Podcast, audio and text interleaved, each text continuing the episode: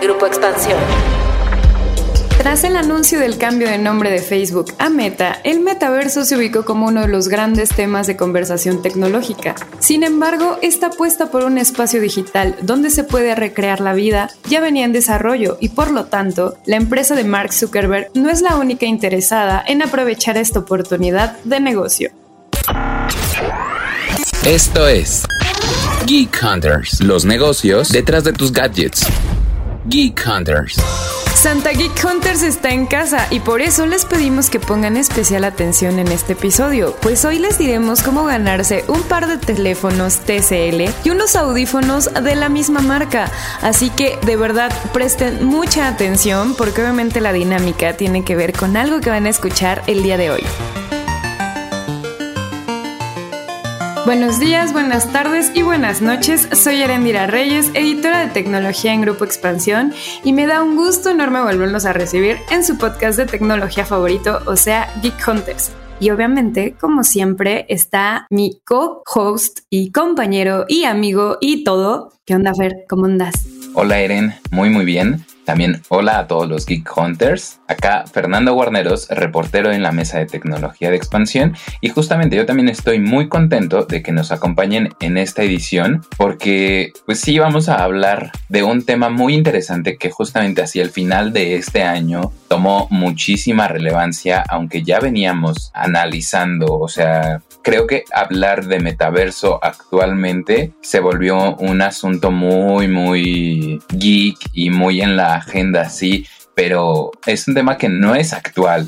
La cosa ya viene desde hace muchísimos años y aunque es visto como el próximo hito de Internet, creo que es importante decirle esto a la audiencia, ¿no? A los Geek Hunters, que las empresas ya estaban apostando por esta dinámica, esta nueva realidad. Y justo me gustaría empezar por eso, porque hemos visto en la historia de Internet incluso que ha habido propuestas que apelan a esta idea de metaverso como Second Life o Decentraland. También es importante mencionar que en estos espacios ya se vendía o ya se están generando algunos negocios, incluso en videojuegos, o sea, Fortnite lo hemos visto desde hace muchos años que cobró muchísima relevancia. Ahí se está moviendo muchísimo dinero y actualmente es cuando ya lo están viendo como una oportunidad de negocio se está moviendo también la industria del NFT, que ya hablamos sobre eso en otro podcast, también deberían ir a escucharlo porque es una plática muy relacionada con este asunto. Y bueno, nada más para definirlo, a mí me gustaría como dejar bien en claro cuál es la idea que tenemos también acá un poquito sobre el metaverso. Y es que es un espacio virtual donde la gente puede explorar otra vida y eso es como que al principio te puede volar un poquito la cabeza porque explorar otra vida es trabajar, habitar e incluso jugar. Y precisamente como es una oportunidad para vivir, hay negocios que replican la vida lo mencionaba, se venden terrenos, incluso se está generando también una industria de la arquitectura, la moda ha sido uno de los ejemplos más relevantes. Ahora también imagina una industria del turismo o incluso el amor, ¿no? Creo que se pueden construir industrias alrededor del amor como lo vemos actualmente, es decir, un 14 de febrero en el metaverso ha de ser una cosa surreal. Imagínate ir a una boda en el metaverso. O sea, sería muy chistoso, pero también creo que vamos para allá. Ay, no sé. Ya sé que, que, es como el futuro, sé que las empresas están apostando muchísimo. Yo debo de admitir que mi primera impresión cuando empezaron a hablar del metaverso y que Facebook hizo mucho ruido alrededor del tema, fue que es una, o sea, se me hizo una estrategia en cierta forma, en el caso específico de Facebook, una estrategia muy, muy enfocada a volver a tratar de convencer a los inversionistas en creer en la marca. Ya después que empecé a ver que otras empresas están queriéndole entrar y están empezando cada uno a dar como su postura de lo que es el metaverso, dije, bueno, está bien, tal vez si es una tendencia, voy a tener que aceptar que existe y voy a tener que aceptar que vamos a estar viviendo ese mundo paralelo y que todo lo que he estado viendo en las últimas series pues está ya pasando, ya está existiendo, pero no sé qué tan viable va a ser su uso. Más allá del tema de conectividad, más allá del tema de qué tanto van a estar apostando las tecnológicas, creo que a mí lo que más me llama la atención del metaverso es realmente ver qué tanto va a ser cercano con algunas generaciones, por lo menos con la mía. O sea, yo Erendira Treintona, que sinceramente cuando me hablan de tener conciertos virtuales, digo, ah, pues está cool, uno, dos. Pero, o sea, como que eso ya va a ser lo que va a dominar un poco más. Sigo sintiendo que no, que no me gusta la idea y también siento que un poco con COVID por lo menos el experimento que tuvimos con las videollamadas terminó siendo algo agotador para todos. O sea, al principio yo sí en la pandemia me aventé videollamadas de fiesta y videollamadas con la familia y videollamadas con todo el mundo y de repente era como vamos a hacer una videollamada y era de no, o sea, neta no quiero, no estoy a gusto y prefiero mil veces incluso una llamada o vernos ya en vivo en algún momento. Entonces, no sé si el gran reto que va a tener el metaverso va a estar justo en después de haber vivido una pandemia como la que vivimos, donde obligatoriamente nos alejamos y tuvimos que buscar estos recursos tecnológicos y no nos gustó, va a ser el gran reto para también empezar a implementarlo, porque es la apuesta y está bien. O sea, creo que hay cosas maravillosas del metaverso que pueden explotarse y que se me hacen interesantes, pero de una primera presentación a mí no me encanta. O sea, es una tendencia que sé que está, que le están apostando, pero que yo, Erendira Reyes, no me encanta la idea de pensar en un metaverso y en un trabajo en forma de metaverso y en una fiesta en forma de metaverso y muchísimo menos en una cita en forma de metaverso. O sea, definitivamente no me encanta la idea. Sí, justamente es que tú lo mencionaste al principio, o sea, es como algo a futuro y el hecho de que haya tenido tanta relevancia en este año en el que todavía seguimos en pandemia, todavía hay confinamiento, creo que esa es una de las grandes apuestas, tal vez, que está dirigido a los hijos de la pandemia. Tal vez lo podemos entender y algunas cuestiones a mí me llegan a emocionar, otras no tanto, pero creo que a los hijos de la pandemia que crezcan con estos desarrollos puede ser algo como natural y va a ser lo más normal del mundo, ¿no? Sí, creo que como lo pusiste, digo qué triste decir los hijos de la pandemia. O sea, está muy cañón y muy apocalíptico eso, pero pues sí, es un poco verdad y lo pienso por lo menos dentro de mi entorno cercano.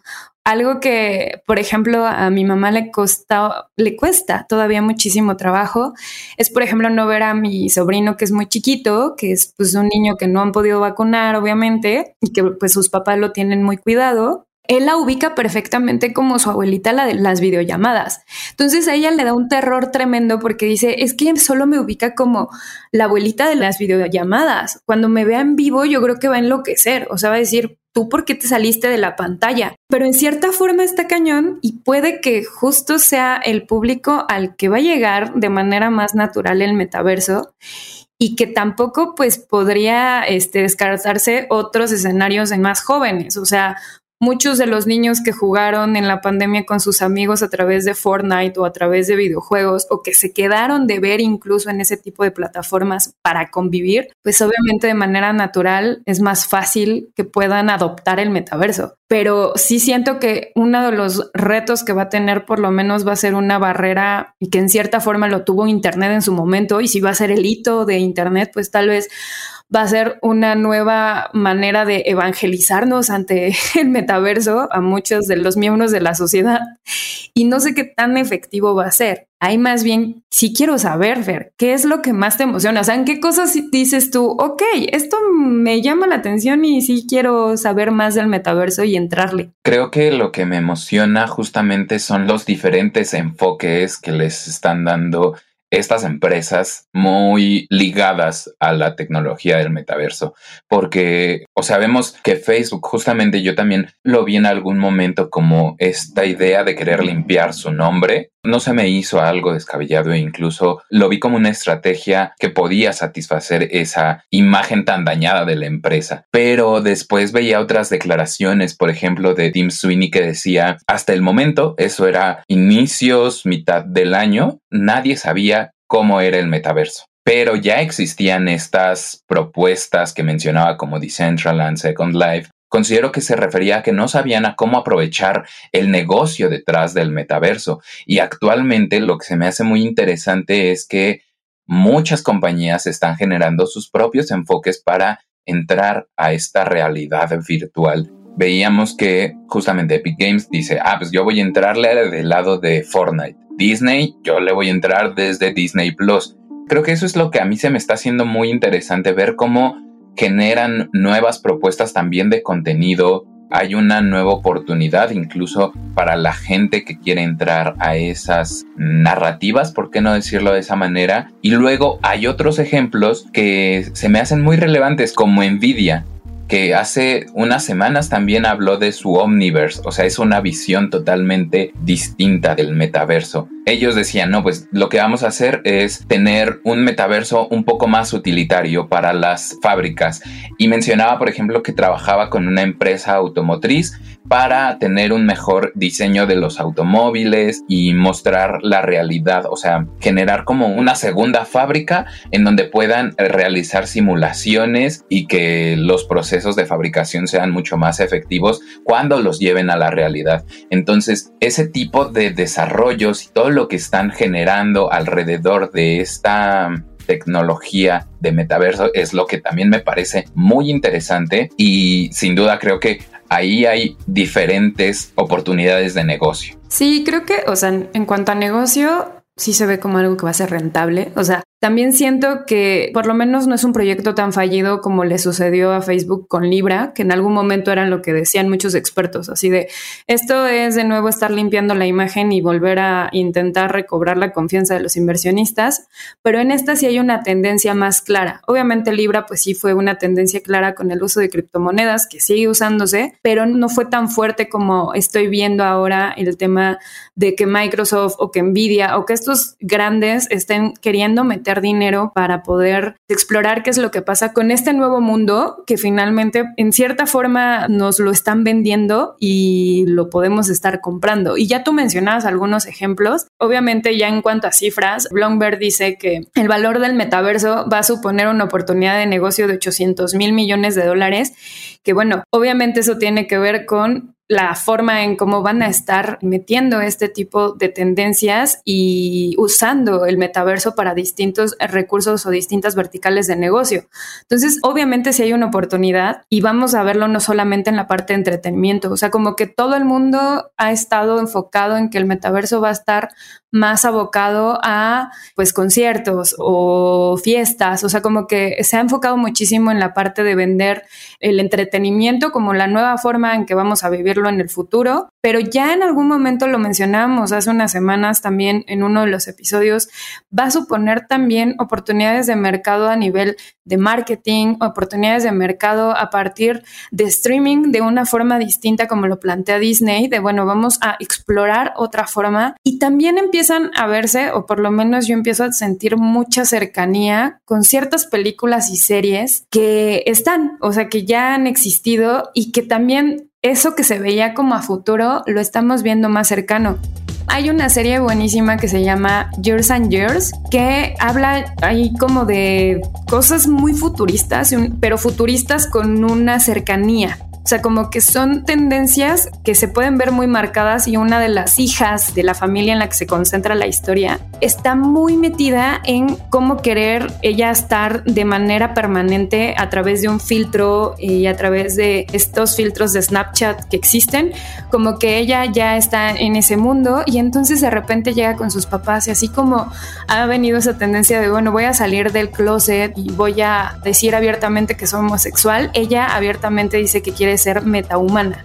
Y parte de ese concepto de metahumanismo tiene que ver con que ella, su ideal es vivir en la nube y crear digitalmente su manera de ser por completo y que ya no va a ser una humana porque ya va a ser un gadget vivo. Cuando yo vi esa serie dije, Dios mío, eso está muy lejano. Pero ahora ya que lo veo más enfocado a lo que está pasando con lo que se está viendo como una tendencia, ya no lo veo tan alocado y ya no veo como estas oportunidades de negocio que se pueden estar planteando las grandes tecnológicas, pues no se les hacen tan descabelladas. O sea, dicen, no sé, si yo soy un Snapchat y quiero que mis filtros, en lugar de que los estén utilizando en una aplicación, los empiecen a utilizar para ir por la vida y que las chicas hoy en día que se enamoren de un filtro puedan estar en un filtro por siempre viéndose en estos metauniversos, pues no me parece nada descabellado. O sea, son oportunidades de negocio y una forma de ver completamente distinta la sociedad a como la conocemos. Entonces, eso creo que es lo que me plantea más conflicto, aunque siento que sí, cada vez estamos hablando más, cada vez más actores tecnológicos están intentando entrarle al tema y pues no sé, ¿qué mundo nos va a deparar, Fer? O sea, sí los hijos de la pandemia, pero no sé, ¿qué cosas como más extrañas? O sea, esto ya lo estoy metiendo como en neta curiosidad máxima. ¿Qué cosas te imaginas que nos van a tocar? O sea, todavía yo soy treintona, en teoría nuestra vida va a ser mayor porque hay más tecnología entonces vamos a vivir más. No sé, si tengo tal vez 90 años y voy a estar bien de salud, ¿tú te imaginas algo en específico que a tus 50 no imaginarías a tus 19 que existe ahorita y que pueda existir? O sea, ¿has imaginado algún panorama de ese estilo?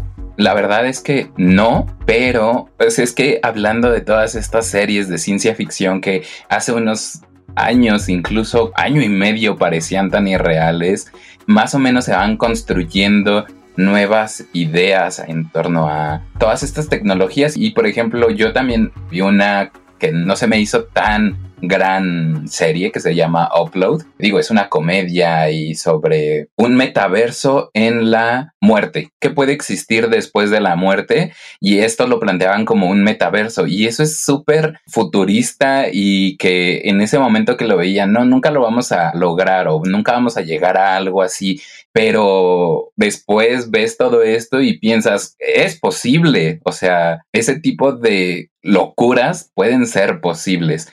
Además, porque justamente mencionaban en todas estas series, incluso Ready Player One, ¿no? Que es la película que creo referente actualmente en el metaverso, como también se está desarrollando mucha tecnología para el mundo físico y llevarte al mundo virtual todos estos guantes, cascos y cada vez las sensaciones de cosas que no existen van a ser tan reales que no, no lo sé, o sea, son cosas increíbles. Así es como yo lo veo, digo, intentaré estar abierto a las innovaciones cuando yo tenga 50 años y tal vez intentar no sentirme tan apartado, pero no sé si lo logre. Y más allá de visualizarlas, que sean vendibles. O sea, justo la, serie que mencionabas, yo en algún momento vi el corto y se me había hecho como muy, o sea, se me hizo curioso, pero Ahora después también del tema de COVID, que no puedes ver a las personas, que pierdes a tus seres queridos y que te plantean una idea de esa forma, en un momento dices, no sé, la primera vez también que me tocó ver algo así fue con Black Mirror, donde creaba una inteligencia artificial y a partir de eso ya te vendían un modelo y todo, que no es tanto metaverso porque es un poquito, pero no, porque al final termina siendo físico. Yo cuando lo vi la primera vez dije, qué locura, ya después es como, ah, no está tan loco y después ya si lo planteas como ese nivel como de puede existir, dices, híjole, tal vez sí me gustaría en algún punto incluso adquirirlo. Y eso es lo que está cañón. Y al final nosotros sí estamos muy en contacto con las tendencias de la tecnología, pues obviamente el hecho de estar reporteando hace que puedas saber qué es lo que está pasando en el mundo y qué es lo que puede llegar. Pero también cuando llego a plantear este tipo de cosas con mi mamá o con mis tías o así, había memes, ¿no? Que decían como el metaverso y estaba el metaverso y estaba el piolín ahí en el metaverso como Obi-Wan que no vi de repente en una videollamada, ¿no? Pero en físico casi, casi. Entonces, Creo que también otro de los retos que va a traer la parte del metaverso o de las oportunidades de negocio, pues va a ser también intentar vendérselo a todo tipo de edades, porque si van a evangelizar, pues obviamente no es lo mismo a lo que tú tal vez estás viendo en tendencia y que bueno, la oportunidad de negocio a lo que realmente la gente va a consumir. Y eso es lo que me da un poco más de cringe en algún punto, porque digo, híjole, así como consumes en Internet y hay tantas cosas horribles en Internet que han aparecido gracias a Internet, no quiero imaginar las cosas que van a aparecer a partir de que el metaverso crezca aún más. Ya como estamos llegando al final, más bien creo que me gustaría pues empezar a concluir, o sea, ¿en cuánto tiempo crees que va a suceder? ¿Cómo crees que llegue a México? Porque también es el otro tema, es como la gran promesa de 5G que no más no llega a México y que nada más nos dicen sí el próximo año, sí el próximo año y no ha llegado 5G. Si no tenemos 5G, pues cómo vamos a estar corriendo los datos del metaverso. ¿Tú cómo crees que va a estar, Fer? Y un poco, pues, a manera de conclusión para que los Geek Hunters puedan después discutir con nosotros en redes, ¿qué piensas que va a suceder? Esto que mencionas es muy, muy importante, justamente porque vemos que para estas realidades, pues, se necesita justamente el desarrollo de otras industrias y, bueno, las telecomunicaciones es una fundamental que hasta que lleguen en realidad vamos a ver un desarrollo del metaverso a nivel mundial y en México, obviamente. El punto que también mencionabas acerca de cómo lo pueden adoptar las personas de una edad distinta o a la que no está orientado esta, esta tecnología puede ser muy relevante porque vemos que actualmente los papás de nuestra generación o gente mayor pues apenas está teniendo una relación más íntima con la tecnología, les cuesta un poco y presentar una innovación de este tamaño puede generar también otro problema de aumentar la brecha en cuanto a tecnología. Creo que esos son temas que debemos estar revisando, que no debemos dejar de ver sobre cuándo podría entrar o, cuándo podríamos estar hablando de un metaverso ya más establecido, pues no lo sé veía que igual Sweeney decía que los próximos tres años van a ser fundamentales para las tecnológicas si quieren entrar a este mundo. También realizando entrevistas, especialistas me mencionaban que la próxima década va a ser fundamental. Creo que el asunto con el metaverso actualmente es no fijarnos tanto en lo que ya se está haciendo, sino en lo que está por venir. Creo que por ahí va la perspectiva en torno al metaverso y pensando en estas dinámicas sociales y dinámicas que actualmente las empresas de tecnología tienen, por ejemplo, en redes sociales, pues revisar que no se reproduzcan en el metaverso, que no sean islas apartadas unas entre otras, que no tengas el metaverso de Meta acá el metaverso de Nvidia por el otro lado y no puedas aprovecharlo de la misma manera, porque al final eso debería ser, no sé, incluso me siento raro con lo que voy a decir, debería ser un derecho en el metaverso poder conectar lo que tienes en cualquier lugar de estos. Entonces, mantener una visión crítica. Creo que justamente, o sea, Mark Zuckerberg dijo que cuando presentó Horizon que sería la próxima generación para el Internet. Y está bien, puede ser la próxima generación,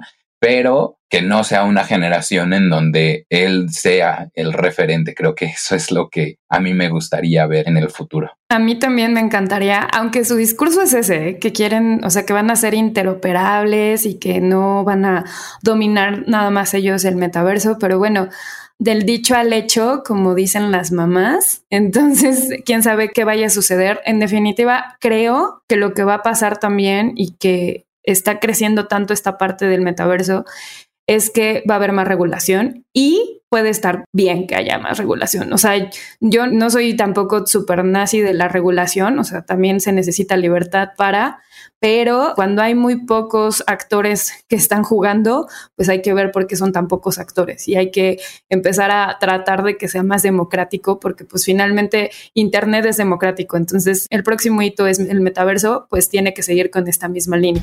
Pero bueno, obviamente agradecemos muchísimo a los Geek Hunters por haber llegado hasta este momento del episodio. No nos olviden y obviamente no olviden la última parte de nuestro episodio que es Geek of the Week. Y obviamente traten de decirnos también qué es lo que están pensando del metaverso cuéntenos a través del hashtag Geek Hunters, pueden dejar todos sus comentarios, todas sus preguntas y también todas las opiniones que tienen alrededor del metaverso. Y si no les gusta, también compártenlo. Si yo estoy mal y yo soy una viejita cascarrabias que no está en onda, pues también díganmelo. Y bueno, pues obviamente los esperamos la próxima semana para que nos escuchen. Llevarte los regalos que tenemos hoy es muy sencillo. Solo tienes que enviarnos un mensaje directo en Facebook, facebook.com diagonal expansión mex, con la captura de pantalla demostrando que sigues a Geek Hunters en la plataforma de podcast de tu preferencia. Junto a la respuesta a la pregunta, ¿por qué crees que el Santa Geek Hunters debería darte uno de estos regalos? Tienen desde el martes 7 de diciembre al viernes 10 de diciembre para participar. Daremos a conocer a los ganadores en el episodio del próximo 14 de diciembre. Recuerden que para participar tienen que vivir en la Ciudad de México porque tendrán que ir a las instalaciones de expansión por su regalo. Geek Hunters, a la casa de los mejores regalos en esta Navidad. Geek of the Week. Jack Dorsey renunció como CEO de Twitter, una decisión que vieron con buenos ojos los inversionistas de la empresa, pues esta ya no tendrá a un director que divida su atención en dos compañías. Dorsey, de 45 años, había sido criticado por dividir su tiempo y atención al frente de Twitter y de Square, su empresa de servicios financieros que recientemente cambió de nombre a Block. Ahora, quien asumirá el cargo de la red social es Parag Agrawal, originario de Bombay y quien desde 2017 se desempeñaba como director de tecnología en Twitter. Si bien Agrawal ha sido importante para algunas de las decisiones más relevantes de la compañía en los últimos tiempos, al frente de Twitter deberá cumplir los ambiciosos objetivos de la empresa, entre los cuales se encuentra alcanzar los 315 millones de usuarios monetizables activos diariamente para el 2023 y por lo menos duplicar sus ingresos anuales para ese mismo año. Geek Hunters, un podcast de Grupo Expansión.